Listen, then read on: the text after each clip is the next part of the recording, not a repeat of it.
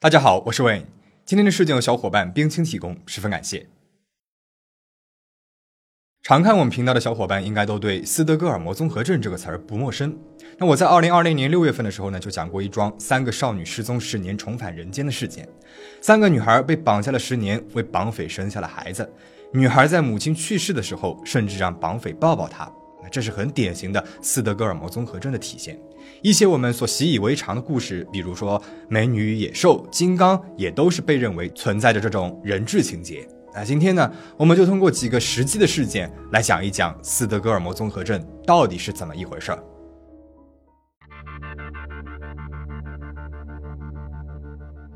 今天我们要讲的第一个事件就是瑞典的诺马尔姆广场劫案。我们昨天在会员影片里面具体的讲了这起劫案的主要劫匪法外狂徒的传奇一生。看过那期影片的会员小伙伴们呢，可以快进两分钟了啊！这里呢，我对那些没有看过的小伙伴简单的介绍一下这起案件。一九七三年八月二十三号这天是个星期四，在瑞典的首都斯德哥尔摩诺马姆斯托格广场上，人们来来往往，忙着自己的生活。上午十点钟，一个奇怪的人走进了广场上最大的一家信贷银行。他戴着假发，有着厚厚的胡子和太阳眼镜，还在脸上涂满了鞋油，看起来就像是一个中东人。他用英文喊了一声：“派对开始了。”从他的英文当中能够听出浓重的南部瑞典口音。然后他就拿出了随身携带的冲锋枪，向着天花板扫射了一圈。银行内部瞬间是一阵慌乱，一位银行职员赶紧按下了求救按钮。警方收到了线报之后，立刻赶往了现场。可是劫匪不仅没有在慌乱当中拿钱逃跑，反倒是在银行里面放起了震耳欲聋的摇滚音乐，同时选中了三个女性人质，静静地等候着警察的到来。等警方终于赶到了现场之后，这个名字叫做让·艾瑞克·欧森的男人才揭露出了这场劫持的真正目的。他想要的不只是钱，他向警方喊话，说自己需要三百万的瑞典克朗、可以逃离的车子，以及释放他的朋友正在牢中服刑的克拉克·欧洛夫森。克拉克由于谋杀、抢劫等罪名，曾经多次入狱，是瑞典非常有名的罪犯。他的一生十分传奇。我最新的一期会员影片详细的讲述了他混世魔王般的荒诞一生，有兴趣的小伙伴可以去看一下哦。让在卡尔玛的监狱当中与他相识，并且对克拉克曾经抢劫银行的光辉过往产生了崇拜，两个人就成为了朋友。可以说，让很可能就是为了放这个臭名昭著的囚犯自由，才策划了这起行动。经过了首相的批准，警方决定满足让的要求，并且试图让克拉克也进入银行，去说服让释放人质，放弃行动。然而，克拉克一进入银行便不出来了，他成为了让的同志，也成了劫匪。而且他还替让找到了第四个人质，一位藏在银行里面的男职员。那么现在银行里一共有两位劫匪，四名人质。对峙的过程当中，为了躲避警方的狙击手，让带着他的四名人质进入了位于银行深处的金库内。他为什么能够猜到警方的行动呢？因为当时的媒体啊正在铺天盖地的报道这起事件，而接受着实时采访的警察几乎把他们的计划全部都给透露了出来。所以，让只需要听一下收音机就能够知道自己应该怎么做。在这样的僵持里面，时间过去了四十八个小时。到了第三天，劫匪提出希望能够带着两名人质离开，但是警方拒绝了这一要求。不久之后，一通电话打进了首相府。Emma Kay. 那对方正是三位女性人质当中之一的克里斯汀·恩马克。奇怪的是，在电话里面，克里斯汀竟然说。自己想要和劫匪一起走，首相一听，这简直是可笑，就严词拒绝了他。这一场人质劫持一共是持续了整整六天的时间，期间，一位擅自行动的警察偷偷的溜进了银行，把金库从外面给上了锁，企图以此杜绝劫匪逃跑的可能。可是他的这一行为显然也把人质给困住了，还让他们失去了食物和水的源头。直到案发的第一百三十多个小时之后，警方动用了催泪弹，才把劫匪从金库里面给逼了出来。然而，让人大跌眼镜的是，人质们在离开了金库的时候，居然还拥抱了这两个劫匪。事件过去了几个月，几名被绑的银行职员依旧表示，他们并不痛恨劫匪，甚至对他们的照顾十分的感激。他们还拒绝出庭作证，甚至还有一点敌视警方。而这种现象被当时参与了谈判过程的瑞典精神科医生和犯罪学家尼尔斯·贝耶洛特命名为了诺马姆斯托格症候群，并且逐渐的演化为了我们所熟知的斯德哥尔摩综合症。啊，值得一提的是，尽管尼尔斯总结了这一现象，但是他在整个过程当中并没有和受害者产生过接触或者是对话，仅仅是通过他们在这一案件当中对绑匪表达同情的行为，就做出了这种判断。事后，当初给首相打电话的克里斯汀对尼尔斯表达了公开谴责。他认为自己并没有任何的心理障碍，对绑匪表达的友好也是为了自保。而对于警方所谓的敌意表现，也仅仅是因为对他们多次试图武装闯入却被劫匪给击退，还把金库的门给上了锁，把所有人不吃不喝的困在里面，这种种无能的行为感到愤慨罢了。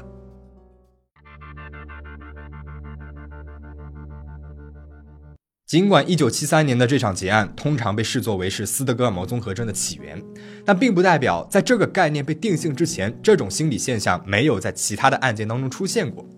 发生在1933年5月27号晚上的玛丽麦克罗伊绑架案就是这类案件的极端代表。玛丽麦克罗伊的家境啊十分的富裕，出生于1907年，她是密苏里州堪萨斯城城市经理的女儿。这天晚上，二十五岁的他正在父亲的家中享受着泡泡浴，几个戴着面具的男人却闯进了他的家里面，要求他赶紧擦干身子，换好衣服，跟着他们一起离开。尽管他们手持枪械，玛丽也表现得非常的平静。在听说了这群人打算拿着勒索六万美元的时候，他还开玩笑地说自己可比这值钱多了。绑架他的人呢，一共有四个人，分别是乔治与沃尔特麦基兄弟俩。帮凶克拉伦斯·克里克以及克拉伦斯·史蒂文斯，他被带到了一处农场，绑匪用锁链把他绑在了地下室里。在一顿商量之后，绑匪们最终在五月二十九号，也就是两天之后，从玛丽的父亲那里取得了打五折的赎金，一共是三万美元。在玛丽被平安释放不到一个月之后，除了克拉伦斯·史蒂文斯，其余的三个人纷纷落网。出人意料的是，玛丽在采访当中数次公开表达了自己对于他们被捕的愧疚和不安。她说，当初这几个男子啊要求她脱光衣服，以确保她没有携带任何的可疑物品，被她给严词拒绝了。而他们呢也十分绅士的，并没有强迫她。她一再强调自己被照顾得很好，他们甚至还会给她带来鲜花。在得知几个人被捕之后，自认自己成为了杀人凶手的玛丽，甚至一度精神崩溃，离家出走。在法庭上面，他拒绝指认绑架自己的人，并且对加害者的家属表达了同情。由于是主要策划者，沃尔特麦基被判处了死刑。得知了此事之后，玛丽不仅资助他寻找律师，还写信给州长替沃尔特请求宽恕。最终，沃尔特被改判为了终身监禁。在这个过程里面，玛丽和三个人保持着良好的关系，她经常去狱中探望他们，还给他们带去了礼物。这场绑架案带来的关注和媒体的拷问，在接下来的日子里面一直折磨着玛丽脆弱的神经。最终，在父亲去世的双重打击之下，三十二岁的玛丽在一九四零年一月二十一号用手枪自杀了。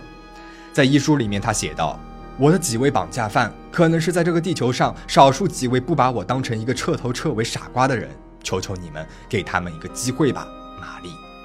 相比起在银行劫案当中的克里斯汀，我们可以看出来，玛丽并不认为他对劫匪的好感是一种用来保护自我的工具。相反的，他对于这些绑架了他二十九个小时的人，怀揣着是深切的情感。他真心的感谢这些人对他的照顾，哪怕事实是也是这群人把他绑进了地下室里面。有人说，玛丽之所以会产生这样的心理，和他的父亲关系很大。玛丽的父亲亨利，别称是麦克罗伊法官，是一个富有争议的人物。作为本应该秉持无党派原则的城市管理员，他数次受贿，和当地的政治巨头同流合污，还多次的抢占了市长的民事行政职能，可以说像是一位铁腕独裁者。所以和父亲相处，对于玛丽来说，应该不是一件容易的事情。也许正是常年和这样的一个人相处，导致玛丽对于那二十九小时的被束缚却又似乎更自由的生活，产生了一种病态的眷恋。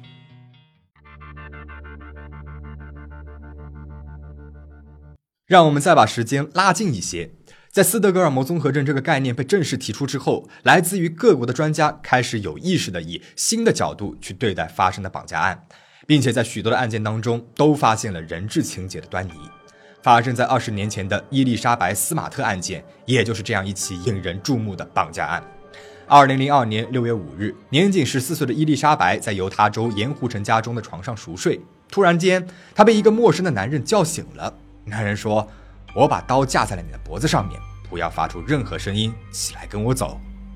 在毫无征兆的慌乱当中，年幼的伊丽莎白跟着这个男人离开了。在被男人逼着进入了一片树林之后，她看见了一个由油布和帐篷搭建起来的营地，还看见了一个走出来迎接他们的陌生女人。她在事后才知道，这个女人叫做旺达，而绑架她的男人正是她的丈夫布莱恩·米切尔。布莱恩从小就是家族当中离经叛道的那个孩子，他不仅早早的染上了毒品和酒瘾，还从高中的时候就有了性骚扰的记录。而当他和一心投身于摩门教的旺达相遇并且结婚之后，两个人对于宗教的感情就更加的猛烈了。然而，随着时间的流逝，他们逐渐不再满足于摩门教了。布莱恩开始将自己视作为了上帝，认为自己有权利娶很多位妻子。这种狂热的自恋情绪带着布莱恩和旺达离开了盐湖城区，学会了很多的生存技巧。而归来的时候，布莱恩给自己取名为了伊曼纽尔这个假名，并且在寻找工作的过程当中，给伊丽莎白家装修过屋顶。而这一切都为伊丽莎白的绑架案打下了基础。在营地里面，旺达强行给伊丽莎白洗了澡。又给她换上了一身奇怪的长袍，直到这个时候，伊丽莎白才看清楚了那个穿着黑衣服绑架自己的人也穿上了类似的款式。旺达为他们主持了一场粗糙的结婚仪式，然后就在这片冰冷荒凉的营地里面，十四岁的伊丽莎白经历了人生当中最痛苦的遭遇。她在后来的演讲里面回忆起了自己当时的感受。And I will never ever forget how I felt, how broken. I felt, how I was beyond all help, all hope, that even if someone did find me, what was the point? I was useless. I was disgusting. I wasn't worth saving at that point. 在搜索的过程当中，志愿者们曾经一度距离这个营地非常的近了。被恐惧充斥着的伊丽莎白，却在布莱恩的威胁当中不敢发出任何声音。他在法庭上面回忆，布莱恩威胁他说，一旦他敢尝试出声，他就会用胶带封住他的嘴，然后在他面前杀光所有进入营地的人。伊丽莎白无时无刻不活在布莱恩的威胁当中，她担心自己的家人会因此受伤害，也担心逃跑失败的代价。在她被圈禁的生活时期，伊丽莎白的脚上始终绑着一根粗粗的金属电缆，这使得他无法逃脱。他们强迫伊丽莎白喝酒、用药，只给她吃最差的食物，再加上布莱恩的性侵，这让伊丽莎白变得极端的虚弱。由于伊丽莎白的顺从，他们开始带着她频繁外出，但是他每一次都要戴上遮挡面部的面纱。在当地的图书馆里面，一位警察甚至一度盘问了这可疑的三个人。盘问的过程当中，布莱恩一直掐着伊丽莎白，恐惧的伊丽莎白配合着撒谎，表示自己的确是他们的女儿。在这期间，这对邪恶的夫妻数次带着伊丽莎白外出，但是伊丽莎白没有一次求救的。他们甚至带着她多次搬家，从盐湖城到加州的圣地亚哥。很有可能是因为布莱恩啊，他非常的善于伪装自己的外表，以至于很少引起人的注意。一直到伊丽莎白失踪的九个月之后，二零零三年三月十二号，两对曾经在新闻上了解过伊丽莎白案情的情侣，发现了乔装打扮的旺达与伊丽莎白。他们立刻向警方报告了此案，也终于是这一天，伊丽莎白长达九个月的噩梦迎来了终结。伊丽莎白之所以会被认为表现出了斯德哥尔摩综合症，是因为她在多次外出、多次与外界接触的前提下，不仅没有主动求援，还一度的帮着嫌犯在警察面前蒙混过关。但是，听到这里的小伙伴们呢，肯定发现了，伊丽莎白不是说她长期活在威胁和虐待的阴影当中，害怕自己如果轻举妄动的话，会招致更加猛烈的报复吗？这样的人之常情，为什么会被视为是心理问题呢？实际上，这也正是很多心理学家所反对斯德哥尔摩综合症这个概念的原因。他们认为，很多的受害者表现出的顺从，并不是真的认同了嫌犯，而是为了活命。或者是因为家人朋友遭到了威胁而不得不配合这一种自我保护的机制，认为这种保命的本能呢是一种心理问题，其实是在责怪受害者。当然，与前面的玛丽麦克罗伊相比，伊丽莎白对于绑匪的所谓的情节显然是要轻的很多的。我之前的一期会员影片《住在箱子里的女人》讲了柯林斯坦的事件。柯林斯坦被绑架之后，整整七年的时间被关押在棺材大小的箱子里面，却在有机会回到家人身边之后，又在第二天心甘情愿地跟随绑匪离开。比起伊丽莎白，柯林斯坦是更加符合我们传统认知上对于斯德哥尔摩综合症的定义的。那么感兴趣的小伙伴可以去会员影片搜索一下他的故事。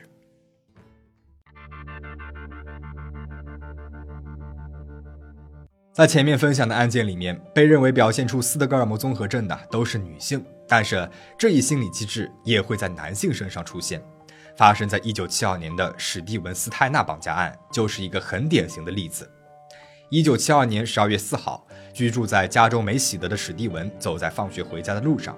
一个自称是教堂工作人员的男人向他靠近，并且问他：“你的母亲是否愿意捐赠一些不要的家具啊？”得到了史蒂文的肯定回答之后，这个男人又问：“那你介意带我去你的家里吗？”七岁的史蒂文他毫无戒心的就跳上了一辆老款的白色别克轿车，而坐在车子里面的那个男人就是造成了他接下来数年噩梦的罪魁祸首肯尼斯·帕奈尔。这辆车子带着史蒂文离开了梅喜德和他所熟悉的家，一路逼近了黄石公园。在卡塞斯谷的一处小屋边，车子停了下来。从第一天晚上开始，肯尼斯就对史蒂文做了可耻的事情。每当史蒂文哭泣着要求回家，肯尼斯呢就会给他饮用大量的止咳糖浆，让他处在一个半梦半醒的状态，然后一遍又一遍地洗脑这个七岁的孩子，说他的父母不要他了，已经把史蒂文的合法监护权转让了给他。史蒂文的失踪让他的家庭承受了巨大的悲痛，他的父母伤心至极，无法再全心全意地照顾剩下的孩子们。家庭的关系变得越来越冷漠。年纪幼小的史蒂文在遭受了精神和肉体的多重折磨之后，慢慢的被肯尼斯给洗脑了。肯尼斯给了他一个丹尼斯的新名字，还给他冠上了自己的姓氏，对外呢假装是父子关系。随着史蒂文渐渐的长大，对于肯尼斯的洗脑也是日益顺从。这个绑架犯甚至大胆到流窜各地躲避风声的同时，也不忘把史蒂文送到学校去读书。在上学期间，史蒂文他交过女朋友，也和学校里面的人关系不错。他甚至展现出了过人的运动天赋，刚上高中就被选进了学校的校队。或许可以说，这是一种不幸当中的万幸了。在这期间，肯尼斯纵容史蒂文喝酒、抽烟，甚至是尝试违禁药品。尽管史蒂文和外界有着充分的接触，他似乎从来没有想过要求助或者是逃跑。也许啊。在他被洗脑的心中，他和肯尼斯这种畸形的、虚伪的父子关系才是正常的。不过在这期间，肯尼斯数次想要利用史蒂文作为自己的同伙去绑架更多的小孩，却都因为史蒂文的种种阻挠没能够成功。很可能这就说明，哪怕史蒂文的大脑已经合理化了自己经历的虐待，但是他还是有一种隐约的力量在拉扯着他的良知。直到史蒂文步入了青春期，肯尼斯对他的兴趣啊是越来越小了。一九八零年十二月十四号，在另外一个青少年的帮助之下，肯尼斯绑架了年仅五岁的提米·怀特，并且把他带到了家中。整整两周的时间，史蒂文目睹着这个年幼的孩子因为思念家庭而痛哭，而这种感同身受的同情，在他被折磨的多年之后，终于是给了他反抗的力量。为了拯救这个孩子，他决定逃跑。三月一号，趁着肯尼斯外出打夜工的时候，史蒂文带着提米逃出了他们当时居住的小屋，并且一路搭便车来到了加州的尤其亚。这正是提米被绑架前居住的地方。但是由于提米他年纪太小了，没能够认出来父母的房子，他们就去到了警察局。警方立刻就认出来了这个刚刚被曝失踪的提米怀特，并且一度把史蒂文当做了嫌疑人。但是很快，史蒂文就在笔录当中写下了这样一段话。我叫史蒂文·斯泰纳，我已经十四岁了。我不知道我的生日是什么时候，但是一般用的日子是一九六五年四月十九日。我知道我的名字呢是史蒂文，我的姓氏很有可能是斯泰纳。如果我的确有一个中间名的话，我也不记得了。从受害人到英雄，史蒂文的故事震惊了全国上下，不仅是电视台蜂拥而至，与史蒂文有关的传记书籍也是接连不断。看起来这似乎是一个很美好的故事。为了拯救另外一个落难的少年，史蒂文冲破了斯德哥尔摩综合症给他带来的囚笼，毅然决然地修正了自己的命运。在电视台的采访当中， 终于回家的史蒂文，面对大家质疑他为什么没有早点尝试逃跑的声音，做出了这样的回答。You were away for seven years, and a lot of people still wonder why you didn't try to escape before you finally did escape three years ago. When you look back on that, why do you think that is, Stephen? Well, there's there's several reasons. I was told I was adopted. You believed it. Yes, I believed it. 听起来，史蒂文的故事是相当的圆满。 然而遗憾的是，离家的七年让他和家人有了难以弥合的疏远，而肯尼斯教会他的许多不良习惯也始终伴随着他的人生。由于被猥亵的经历，他在学校遭受了校园暴力，并且最终被迫退学。退学之后的他开始酗酒，并且因此被再次赶出了家门。一九八五年的时候，他结婚了，并且有了一男一女两个孩子。他开始在一个披萨店里面打工，加入了教堂，还积极地参与了公益组织，积极为儿童安全奔走着。可偏偏在这一切看起来终于有所起色的时候，一场车祸夺走了他年仅二十四岁的生命。一九八九年，在他的葬礼上面，已经十四岁的提米·怀特成为了他的抬棺人之一。在他去世十年之后，一九九九年，史蒂文的哥哥卡瑞斯泰纳因为连续杀害四人被捕，这就是臭名昭著的黄石公园连环杀手案。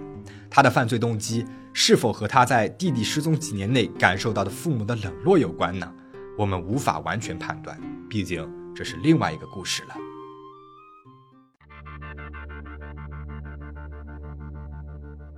看了以上的案件，我们可以推演出斯德哥尔摩综合症的几大特征。在大部分情况下，产生这种心理机制的受害者都是打从心底里相信自己或者是家人的生死是被掌握在加害者手上的，而在他们被绑架的过程当中，除了被虐待之外，往往呢还会得到一些绑匪的略施恩惠的举动，比如玛丽麦克罗伊收到了花，伊丽莎白被允许有条件的外出，以及史蒂文可以去上学的机会。通常情况下，被害者对于外界的信息接收的非常有限，与其他的观点隔离。但是，哪怕有机会与外界接触，他们也因为长时间的被洗脑而坚定不移的相信逃跑是绝对不可能的。会患上斯德哥尔摩综合症的人，大部分情况下都有一些依赖型人格的特征，他们往往需要被照顾，会因为想要得到关注而宁愿放弃自己的独立和利益。当然，这并不代表不会出现特别的例子。而且呢，由于对于斯德哥尔摩综合症的研究还不够深入，目前的数据呢也处在一个比较基础的阶段。斯德哥尔摩综合症在目前有两种主流的解读方式，一种分析认为，弱小的婴儿会与身边最有力的成年人形成一种精神依附，为的就是最大化自己的生存可能，而斯德哥尔摩综合症正是这种防御机制的演化。另一种从进化心理学出发的角度，则认为这种心理源自于人类历史上妇女时常被隔壁的部落掠夺，为了面对这种时常发生的暴力，就进化出了适应它的一种机制，以避免自己或者是后代因为无法融入环境被杀。但是，尽管相对比较少，斯德哥尔摩综合症也的确是在男性当中可见的。那么，这个说法显然不太能够解释为什么男性也会产生这种心理。在经历痛苦的时候，大脑会释放内啡肽，这种止疼的蛋白质可以令人产生愉悦感。也就是说，斯德哥尔摩综合症患者在经历痛苦的时候，也时常会经历着内啡肽释放的过程。这两种对冲的体验，久而久之的，很可能会让他们对于自己所处的环境而感到迷茫。他们会逐渐的适应，乃至于合理化自身的遭遇，并且期待着，只要对加害者报以认同，自己所受到的威胁就会小一些。那么长此以往，便会出现不逃离、安抚劫匪，乃至于在法庭上替劫匪说话的种种行为。要注意的是，斯德哥尔摩综合症并不该用来谴责受害者。遭到绑架又被迫和家人离散，再加上各种各样的虐待，已经是一种常人难以想象的经历了。为了应对这种巨大的痛苦，防御机制的诞生也许可以算是一种保护了。在这种案件里面，真正该被公众指责的只有丧尽天良的加害者。至于受害者，他们需要的是专业的心理辅导和身边人的耐心的陪伴，来开启人生的下一篇章。那你还知道哪一些事件有着斯德哥尔摩综合症的典型表现吗？欢迎在评论区里面留言讨论。最后，请大家保持警惕，保持安全。我们下期再见。